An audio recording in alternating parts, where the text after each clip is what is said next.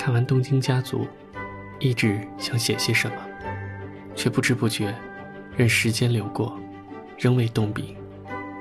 日子依然继续，生活中的好与坏，一切如往常交错来到，一切仿佛不曾改变。而我，却在夜深人静之际，不时想起远从濑户到东京探视子女的平山老夫妇，在偌大东京的寂寞身影。他们有时轻描淡写的交谈，有时只是沉默相依。他们像多数老一辈懂礼数的人，不愿麻烦子女，却难掩在陌生城市的不知所措。那些不言而喻的无奈，看得我颇感心酸。但在深切感受时间的残酷之余，我仍为这对感情甚笃的老夫妇庆幸。在意外来临之前，至少他们还拥有过彼此。在以为是家的地方无家可归，最是心酸。电影的开始，老夫妇开心地到东京探望子女。起初，老夫妇也确实受到子女们的热烈欢迎。然而，几日之后，工作忙碌的子女们再无闲暇陪伴老夫妇，他们甚至想到让父母去住温泉旅馆的点子。表面看来是子女的一片孝心，但实际上，此举是为了省去照顾父母的麻烦。印象最深的是，老夫妇被送至旅馆后，两人呆望着玻璃窗外的缤纷璀璨的摩天轮。老太太说。你不换睡衣吗？老先生说：“旅馆不能穿着睡衣下去吃饭呢。”一句话就道尽了两人想待在家却无法待在家的无奈。次日早晨，一夜无法安睡的老夫妇坐在海边，像平日一样闲聊。老先生向老太太夜里打呼噜，老太太说她腰酸背痛，根本没睡好。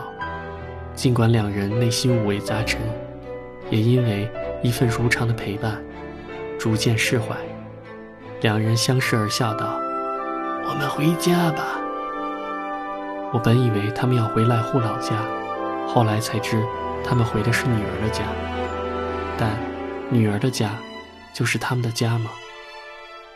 看到老夫妇在被女儿拒绝后，拖着蹒跚的脚步，各自想办法在外过夜的场景。除了心酸，我想不到其他更贴切的形容。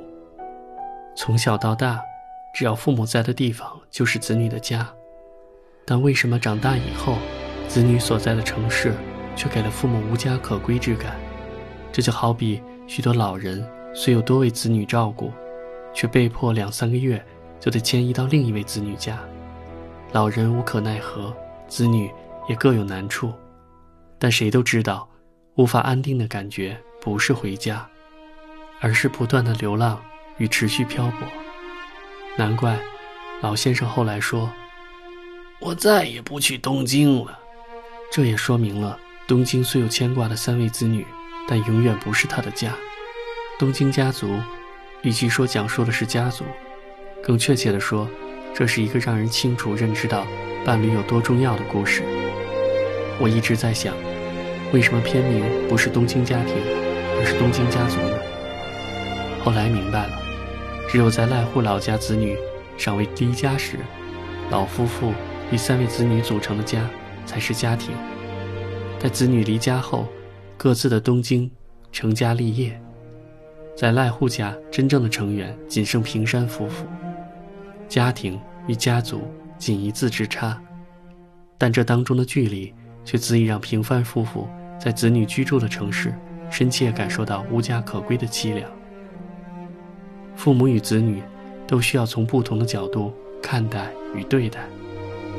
整部电影以老夫妇的视角为主，让子女能清楚看到以往因自我为中心所看不到的父母心情，同时又不忘提醒父母，要换个角度看待既定印象中的子女。电影中的父母与我父母极为相似。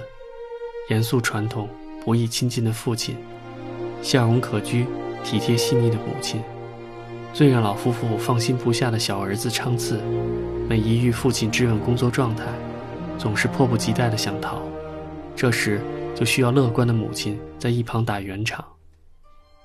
父亲认为儿子偷懒不肯吃苦，才不找收入稳定的工作。但儿子在大城市努力生存，自有他的理想与难言之苦，以为表面看到的就是全部，因此父子俩总是说不到几句话，气氛就闹僵。父亲想表达的明明是关心，儿子感受的却只有责备与压迫。儿子明明是纯真良善之人，父亲却因过于担忧儿子的未来，而忽略了其最宝贵的本性。这样的情节看来一点都不陌生，仿佛镜面一下就照出了许多亲子关系的无奈与叹息。望子成龙，望女成凤，是大部分父母长久以来对子女的深切期待。因此，当长大成人的子女不能如其所愿时，父母内心深处那份无处排遣的失落，不知不觉就会变成对子女的严厉苛责。但，苛责与数落并不会让子女成龙成凤，只会将子女推得更远。也许父母要开始学习接受子女未必如自己的想象，并试着转化失望的心情，才有机会看见子女在自己想象之外的美好之处。也许子女也要试着体会父母叨念背后的用心良苦，那些因过于执着而看不到的盲点，除了父母。也不会有人愿再对你提醒。父母与子女都需要不同程度的看待与对待，才有更亲近的可能。电影最后，当白发苍苍、严肃寡言的父亲对小儿子的未婚妻九十度鞠躬致谢时，我也跟着泪如雨下。父母为我们做的，永远比我们所看到的更多，所以我也告诉自己，从现在开始，试着。体会父母的心，即使生活仍难免摩擦，不愉快也不会完全消失。但在遗憾来临之前，我们其实可以为父母做的更多。沉默的寂寞最刺痛人心，一直很难忘记母亲骤然过世之后，父亲独自站在医院外的阳台，看着缓缓升起的朝阳那场戏。小儿子撑次走近。父亲淡淡的说：“昌次，你妈走了呢。”长次点头后，突然悲从中来，放声大哭。父亲不再言语，只是默默转身离去。电影中的父亲几乎不曾在子女面前表露任何情绪，与子女谈及年外好友逐一离世，说的明明是生死大事。语气却平淡的，像是在说日常小事。得知相伴了一生的老伴可能不会再醒，他喃喃自语道：“已经走到了尽头了呀。”老伴死后，子女们商量该怎么安排他的去处。他倔强地说：“我不需要子女的照顾。”这样好强的父亲形象，也是我所熟悉的父亲形象。时光无常，爱与孤独同在。《东京家族》翻拍自小津安二郎导演六十年前的经典名作《东京物语》，在原有的剧情上略作改编，加入之前重创日本的三幺幺大海啸情节，紧贴着时代的脉动，看来特别真切。但《东京家族》的过程与结局更残酷一些，似乎在提醒我们：不断流逝的时光只有无常，不会消失。当它毫无预警地出现在眼前。即便再难接受，人生还要继续。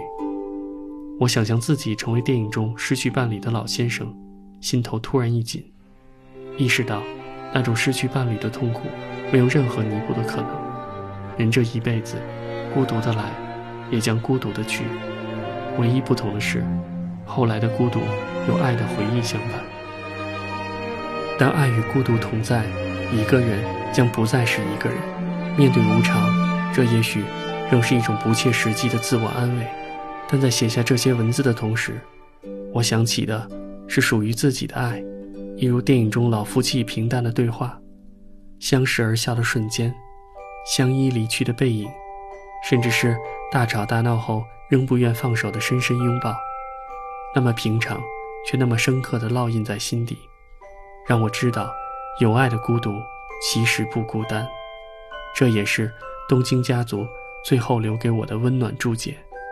现在的我，似乎更喜欢这样平淡叙述却饱含深意的电影，像是看似平静无波的生活，湖面下却不断涌动着新鲜的念头。没有一成不变的生活，只有一成不变的自己。于是，我不再害怕老去，只愿在慢慢老去的时光中，依然能紧握住爱，将所有的爱恋集结成一辈子的